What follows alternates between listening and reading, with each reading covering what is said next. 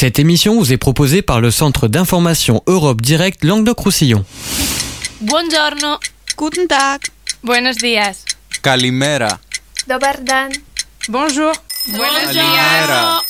Quand c'est l'heure, c'est l'Europe. Bonjour à tous, nous avons le plaisir d'accueillir Michael Strange, le directeur de la Maison de l'Europe de Nîmes. Bonjour Monsieur Strange. Oui, bonjour. Oui, bonjour, c'est un plaisir que de vous avoir sur, euh, sur notre onde euh, nîmoise. Euh, C'est c'est un grand plaisir que d'accueillir le directeur de la Maison de l'Europe de Nîmes. Alors, pour ceux qui ne connaissent pas, ceux qui sont complètement ignorants en matière de, de, de, de, de, de constitu- de- de- d'institution, qu'est-ce qu'être le directeur de la Maison de l'Europe de Nîmes? Vous dirigez quoi comme maison tout d'abord, c'est une personne. C'est un jeune homme euh, de, de 44 ans qui est d'origine allemande. Et euh, qu'est-ce que c'est la Maison de l'Europe? La Maison de l'Europe, c'est une association qui a été créée dans les années 60. Donc, on a quand même euh, 60 ans d'histoire. Oui. Qui a été créée par des personnes qui croient en l'Europe, qui voulaient créer une association pour informer euh, les gens sur euh, qu'est-ce que c'est l'Union européenne. Et au fil du temps, l'Union, euh, la Maison de l'Europe a beaucoup évolué, comme l'Union européenne d'ailleurs aussi. Et depuis euh, 2013, la Maison de l'Europe est devenue une structure reconnue par la Commission européenne, l'organe central de l'Union l'Union européenne. Nous sommes devenus un centre d'information Europe Direct. Il y a des centres Europe Direct partout dans l'Union européenne. Nous avons un cahier des charges de la Commission européenne assez précise qui dit il faut informer les citoyens, il faut les accompagner dans des projets européens, dans des installations à l'étranger, etc. Il faut communiquer sur l'Europe, sur les réseaux sociaux, en accueillant les personnes, en organisant des conférences. Et il faut surtout faire du travail jeunesse. Il faut intervenir dans les établissements scolaires. Il faut euh, promouvoir la mobilité européenne. Il faut expliquer l'Europe parce que l'Europe n'est toujours pas une matière dans l'éducation nationale. C'est vrai. Alors, c'est tant sur le plan du monde de l'entreprise que sur le plan du citoyen. Commençons par le citoyen. Dans ce cahier des charges que vous avez, quelles sont les informations que vous avez transmettre aux citoyens? Alors, un bon exemple, nous sommes vendredi 16. Ce soir, nous accueillons la députée européenne Irène Toloré qui va nous parler de la sécurité énergétique. Que fait l'Europe pour la sécurité, sécurité énergétique Ça, c'est quelque chose qui nous préoccupe tous actuellement Surtout en actuellement, France, avec Mhm. euh, surtout actuellement, est-ce qu'il y aura des coupures d'électricité? Est-ce que le prix du gaz va augmenter? Et donc, nous avons invité quelqu'un qui vient directement du Parlement européen qui va nous parler que l'Europe fait pour la sécurité énergétique cet, cet hiver, c'est-à-dire que tous les citoyens puissent euh, avoir l'électricité, le gaz, etc. Donc, on organise des conférences, par exemple, sur des thèmes d'actualité. Euh, ensuite, à la Maison de l'Europe, il y a un centre de ressources. Nous accueillons euh, environ 100 personnes par semaine qui viennent nous rencontrer, qui prennent des informations, qui prennent des brochures, qui veulent s'entretenir avec une de mes collègues. Voilà, donc c'est vraiment très, très divers. Et euh, les centres Europe Direct, les maisons de l'Europe sont considérés un peu comme guichet unique, euh, même si nous avons, même si nous n'avons pas la bonne réponse à donner. Il faudrait au moins qu'on fasse le travail de recherche pour orienter, pour accompagner les citoyens. Parce qu'on veut surtout pas laisser sortir quelqu'un sans donner une réponse. C'est déjà suffisamment compliqué de joindre l'Union européenne. Alors au moins à notre niveau, il faudrait qu'on accompagne les citoyens. Et ça concerne tout le monde, les entreprises, les citoyens, les jeunes, les retraités. Voilà, c'est vraiment très transversal. Alors, dans cet accompagnement de citoyens, ce sont pas forcément des, citoyens qui se retrouvent à être dans un pays ou dans un autre. Quelle, est la question principale que va poser le citoyen à, euh, à une, une association, enfin, disons à la Maison de l'Europe quel type de, de questions vous, vous avez le plus souvent de la part du citoyen? Je parle pas de l'entreprise encore. Alors des citoyens, souvent, ça tourne quand même autour de la mobilité en Europe. C'est-à-dire, il y a des familles qui viennent nous voir pour dire, euh, dans l'année prochaine, on prévoit déménager dans Mhm. un autre pays européen. Quels sont mes droits? En tant que Français quand je vais vivre en Lituanie, en Pologne euh, Qu'est-ce que c'est la citoyenneté européenne? Donc ça, ce sont des questions assez euh, assez récurrentes sur la mobilité. Ensuite, des questions, euh, c'est souvent des enseignants qui viennent nous voir aussi pour nous poser la question comment éduquer à l'Europe? Qu'est-ce que je peux euh, expliquer à mes élèves? Est-ce que vous avez du matériel? Ensuite, il y a une grande partie de jeunes qui viennent nous voir pour euh, se renseigner sur euh, le programme Erasmus, sur les possibilités d'effectuer une année à l'étranger, un stage, euh, des études, volontariat. Voilà. Et puis, c'est vraiment en fonction de l'actualité européenne aussi. Euh, actuellement, c'est vrai qu'il y a depuis plusieurs mois quand même des questions sur la situation en Ukraine. Euh, que fait l'Europe? Euh, Est-ce que l'Ukraine va devenir membre de l'Union européenne?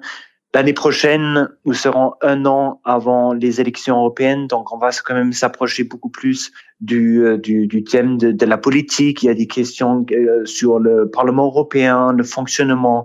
Donc, il n'y a pas une question type, c'est assez divers. Mmh. Et ça fait aussi partie de notre polyvalence dans notre équipe. Il faut vraiment alors, est-ce que le citoyen aussi a évolué, se sent aujourd'hui vraiment européen à part entière? Alors, la majorité des citoyens français se sentent européens. Selon les derniers baromètres, euh, eurobaromètres, euh, oui, les, les, les citoyens français se sentent européens. Après, ça dépend vraiment quel citoyen. Je veux dire, euh, il n'y a pas un citoyen. Il y a une multitude de personnes euh, de d'origine de, de, de, sociaux aussi. Euh, nos interventions dans... Oui, Peut-on dire aujourd'hui que le citoyen va raisonner non plus français français ou, euh, ou allemand allemand ou mais de manière européenne y a-t-il une pensée maintenant qui s'est créée et qui vraiment est une pensée européenne? Oui, oui. Je veux dire, euh, l'Union européenne existe depuis les années 50. Bien Il y a une énorme évolution, une énorme évolution. Les jeunes aujourd'hui se sentent majoritairement européens, même s'ils le disent pas dans un premier temps parce qu'ils viennent des Nîmes, euh, au moins en discutant avec eux, ils se sentent euh, faire partie d'une grande famille. Et ça à travers leurs études, à travers la mobilité qu'on leur propose, à travers les, premiers stages qu'ils peuvent effectuer, euh, à l'étranger, à travers peut-être même les, euh, les, les, camarades qui sont dans la classe, qui ne sont plus uniquement français, mais qui viennent peut-être aussi des pays voisins. Donc, il y a une beaucoup plus grande euh, internationalisation, ça c'est sûr. Après, je veux revenir quand même aux, aux, aux personnes parce que à la Maison de l'Europe, on, intervient d'un côté beaucoup dans les lycées, et là c'est vrai que les jeunes aujourd'hui se sentent européens. Ils veulent profiter de la mobilité, ils veulent faire des, des parcours à l'étranger, au moins une grande partie. Ensuite, la Maison de l'Europe intervient aussi avec la région Occitanie auprès des personnes un peu plus éloignées des questions européennes, des écoles de la seconde chance, des missions locales, et là, la question se pose pas de la même façon. C'est-à-dire, eux, ils se sentent pas européens parce qu'ils savent justement pas qu'il y a tant de possibilités, qu'il y a tant d'opportunités aussi pour eux. Et ça, c'est vraiment une, une révolution du programme Erasmus qui s'est beaucoup démocratisé, qui n'est plus uniquement pour les élites, mais Erasmus aujourd'hui, c'est pour tous les jeunes peu importe tes origines, peu importe tes études. Et c'est ça le message justement qu'on qu transporte en émission locale. Et euh, là, il y a un changement de, de, de sentiment de la, de la part des jeunes qui reviennent des mobilités. Parce que nous, on envoie beaucoup de ces jeunes à l'étranger. Et quand ils reviennent d'une expérience à l'étranger, ben, ils sont vraiment compris qu'ils sont français, mais ils sont en même temps citoyens européens, avec les droits aussi dans les autres pays européens. Erasmus, bien sûr, il contribue beaucoup. Pour les, les, étudiants, disons les, je dirais presque les écoliers, dans leur dans leur livre d'histoire, euh, je trouve, c'est peut-être subjectif ce que je dis là, mais que le programme, disons, de l'histoire européenne n'y est pas suffisamment. On connaît bien l'histoire de France, mais l'histoire de l'Europe, n'est pas encore totalement inscrite dans, dans les livres scolaires. Est-ce que ça, c'est un projet qui est à l'étude? Ça va se faire? Une, pour avoir une meilleure connaissance, pour se sentir encore, pour, pour notre jeunesse, donc les adultes de demain, se sentir plus concernés encore et encore plus européens, avant toute chose. Ouais, ouais, ouais c'est un, un point très important que vous abordez. C'est vrai que l'histoire de l'intégration européenne est enseigné à travers plusieurs matières en France. Ce sont des, professeurs d'histoire géo, évidemment, qui, abordent ça euh, fin de troisième et puis début lycée. Après, ce sont aussi les professeurs de langue qui transmettent un peu euh, qu'est-ce que c'est la citoyenneté européenne à travers l'apprentissage d'une langue étrangère. Mais il n'y a pas une matière européenne. C'est pour ça aussi qu'on est souvent euh, appelés euh, de la part des lycées, de la part des, des collèges. Encore ce matin, on était euh, toute la matinée au collège à Bellegarde pour. Vous intervenez pour au, au sein des établissements scolaires justement pour Beaucoup, expliquer. oui, oui pour expliquer, pour accompagner les enseignants aussi. Les enseignants, ils, veulent, ils aiment bien avoir un, un, point de vue direct de quelqu'un qui vient soit d'un organisme européen ou d'une institution européenne ou quelqu'un qui vient de notre pays aussi. Donc, à la Maison de l'Europe, on a beaucoup de volontaires européens qui viennent de voilà des très euh, divers pays et euh, ils aiment bien avoir cette, cette intervention là là. Euh, après, l'Union européenne agit justement pour qu'il y ait un enseignement européen dans tous les pays membres. Euh, il y a le programme Monet, le programme Jean Monnet, qui permet à des établissements scolaires de, de créer Michael, un parcours Michael, européen. Je, je vous interromps, Oui. on fait juste une pause musicale et on se retrouve pour parler justement de ce programme Monet. In the water,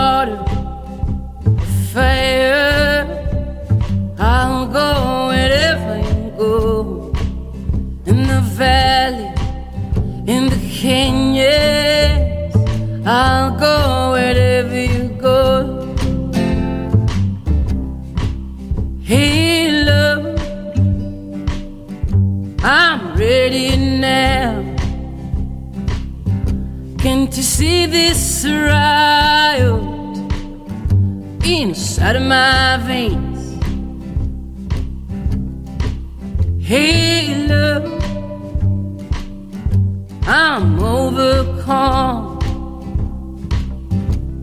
by desire. How must I wait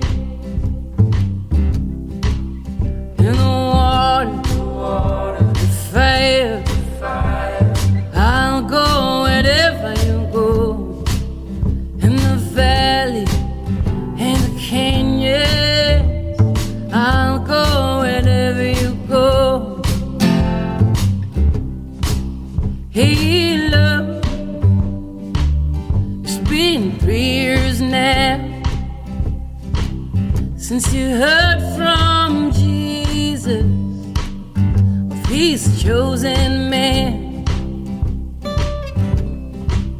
Hey, love, you twist and turn till your colors wither, then there'll be no man.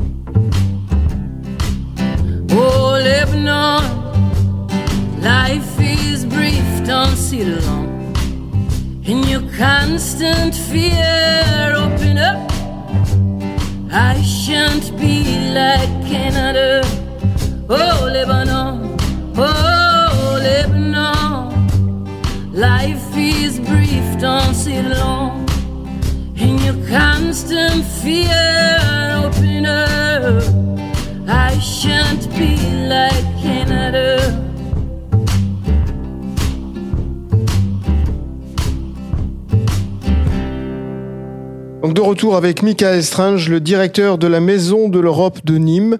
Nous en étions justement à parler de l'éducation et notamment du programme Monet. Alors qu'est-ce que c'est que le programme Monet Le programme Monet, justement, permet à des établissements scolaires de se regrouper ou même seuls et créer un parcours européen au sein de leur établissement avec un financement derrière qui leur permet de faire venir les intervenants pour créer un parcours européen au sein de l'établissement scolaire, c'est-à-dire avec une éducation sur euh, sur l'intégration européenne, euh, une éducation sur le fonctionnement de l'Europe, euh, si je peux aller voter, mais pour qui je peux aller voter, euh, une éducation sur la citoyenneté européenne. Qu'est-ce que ça veut dire être citoyen? Quels droits j'ai j'ai dans les autres pays européens, etc. Donc c'est le programme Jean Monnet. Donc l'Union européenne est consciente de ce de ce défaut, de ce de ce vide qui est très important à combler dans les collèges et dans les lycées pour aussi apporter une éducation à la citoyenneté européenne. Merci, Michael. En ce qui concerne le monde de l'entreprise, alors le monde de l'entreprise, là, c'est plus facile, je dirais, de se sentir européen, car euh, il y a une porosité qui est évidente, euh, qui a déjà, qui était déjà plus ou moins inscrite.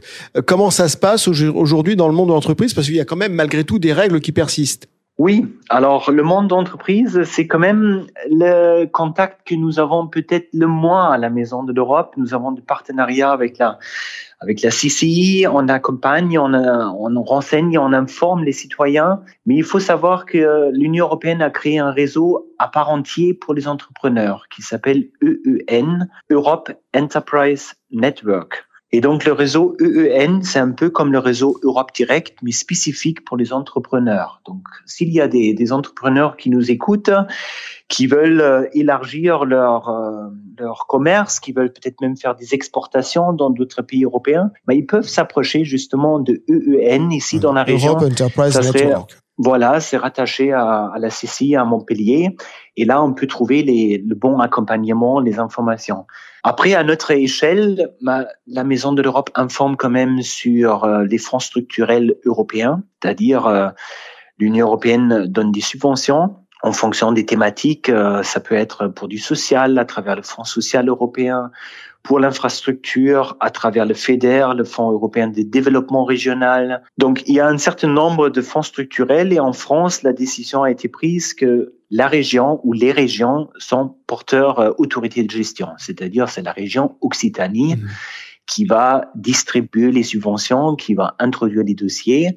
Mais à notre niveau ici, dans les départements du Gard et notamment aussi en Lozère, bah on informe, on informe les, les agriculteurs, les entrepreneurs sur les différents fonds structurels qui peuvent exister. Et puis, il faut mentionner que depuis 2020, euh, nous avons quand même euh, un, un fonds supplémentaire, euh, React EU, c'est-à-dire euh, peut-être euh, certains auditeurs se rappellent, en juin 2020, l'Union européenne, suite à la crise, hein, a voté un, budget supplémentaire de 700 milliards d'euros de, dans le cadre du programme React EU, c'est-à-dire Réaction Union européenne. Et donc, c'est un fonds supplémentaire pour euh, notamment euh, euh, renforcer les systèmes de, de, la santé, mais aussi pour pour se développer beaucoup plus dans d'une façon verte en Europe, le développement durable. Alors justement, et donc pour ça, nous avons. J'allais vous poser la question justement sur à ce sujet-là. Donc, on retient un React EU comme on retient EEN, hein, Europe Enterprise, Enterprise, Network. En ce qui concerne en matière d'environnement, est-ce que euh, comment comment se situe l'Europe? Y a-t-il cette solidarité justement? Les décisions sont-elles collégiales? Sont-elles prises euh, par tous les pays euh, européens de la même façon? Comment ça ça se passe de ce côté-là? Alors s'il y a un sujet où les États européens sont assez d'accord, c'est l'environnement. Il faut savoir que en 2019, il y avait les dernières élections européennes. Depuis, nous avons une nouvelle présidente de la Commission européenne, Ursula von der Leyen. Trois mois plus tard, ils ont proposé leur programme de travail. Début 2020, on savait que la nouvelle priorité qui va décliner toutes les autres actions de l'Union européenne sera le pacte vert pour l'Europe, le Green Deal. Donc, il y avait cette proposition de la Commission européenne début 2020 de, euh, de créer le pacte vert pour l'Europe, ce qui veut dire que désormais tous les financements européens sont liés à une connotation verte. C'est-à-dire, euh, on a parlé de la jeunesse tout à l'heure. Si on prouve ou si on peut faire de sorte que les jeunes qui bénéficient du programme Erasmus voyagent avec les transports en commun et notamment avec les trains, il y aura un, supplément, il y aura une prime euh, pour les voyages. C'est pareil pour tous les autres programmes, LIDER, FSE, FEDER. Il faut avoir cette connotation-là aujourd'hui. Donc là, l'Union européenne parle d'une voix beaucoup plus que dans d'autres thématiques, euh, si on parle par exemple de, de l'immigration, etc., où là c'est très très conflictuel. Ou encore actuellement les prix du gaz, où euh, hier les chefs d'État se sont réunis à Bruxelles et malheureusement ils ne sont pas trouvés d'accord. Donc c'est très compliqué. Pour l'énergie, c'est plus compliqué. notamment- Pour l'énergie, c'est plus Ouais, compliqué, ouais. mais en ce qui concerne l'environnement, là, on est tous d'accord, on est tous impactés, donc on a conscience de cette Bah, identité européenne de manière supplémentaire, je veux dire. Je, je pense enfin on a compris que c'est notre destin commun, c'est les, les nuages ne s'arrêtent pas aux frontières et c'est peut-être même une nouvelle idée pour ces pour ces beaux projets européens parce que pendant très très longtemps l'Europe c'était quoi? C'était avant tout pour gagner la paix. Pendant très longtemps, on a parlé de ça. Aujourd'hui, on ne parle plus de ça. Heureusement, peut-être un peu avec euh, ce qui se passe en Ukraine, la guerre est quand même de- redevenue une réalité. Mais entre les pays de l'Union européenne, entre la France et l'Allemagne, c'est devenu très très abstrait, très lointain. On peut plus imaginer un conflit euh, guerrier entre nos pays. Donc, l'Union européenne a perdu presque un peu sa raison d'être et je dirais un peu euh, avec l'environnement, avec le développement durable, on a trouvé un peu ce nouveau nouveau projet euh, très important et peut-être le plus important qui euh, que, nous attendons pour les années à venir. Et là, l'Union européenne parle d'une voix, oui. Alors, on parlait justement de, de, l'énergie, et puis notamment de, l'Ukraine, et de, des, des événements, et de cette façon dont a réagi aussi l'Europe. Euh, Sur l'échiquier, sur, sur un plan stratégique, et dans ce cas-là, sur l'échiquier mondial, comment se situe aujourd'hui l'Europe? Comment est-elle perçue?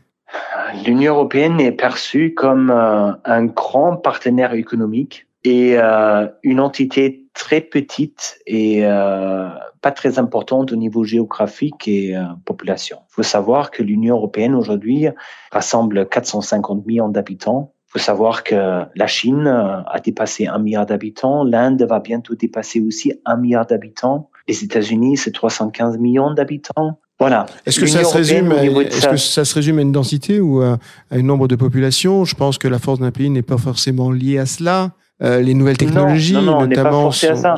Sont, sont, sont importantes dans, ce, dans la représentation d'un pays. Il y a, euh, il y a la Chine euh, qui, qui, qui s'est énormément développée euh, à ce niveau-là. Les États-Unis sont quand même assez euh, déjà très en avance. Et on a l'impression que l'Europe est un peu au milieu et met plutôt des lois en, en, en vigueur, mais ne participe pas trop à ce progrès technologique, n'est pas un, n'est pas en, en, en à l'avant-garde. Oui, l'Europe n'est plus Pour à parler des. GAFAMI les- ou, ou autres. Hein. Tout à fait, tout à fait, tout à fait. Au niveau numérique, on a, on a laissé la place euh, aux, États-Unis. Est-ce que justement c'est pas lié aussi à l'éducation où nos cerveaux ont tendance à aller parce que on n'en manque pas en France ou en Europe, hein, des cerveaux, je dirais en Europe. Euh, ne sont-ils pas, n'ont-ils pas été ailleurs? Ne sont-ils pas évaporés parce qu'on n'a pas su les retenir en Europe? Non, je dirais pas ça, parce que l'Union européenne reste quand même une destination très attractive pour un grand nombre d'étudiants qui sont ailleurs dans le monde. Donc, non, je suis pas d'accord avec ça. Je dirais même le contraire. L'Union européenne reste une terre attractive qui attire aussi.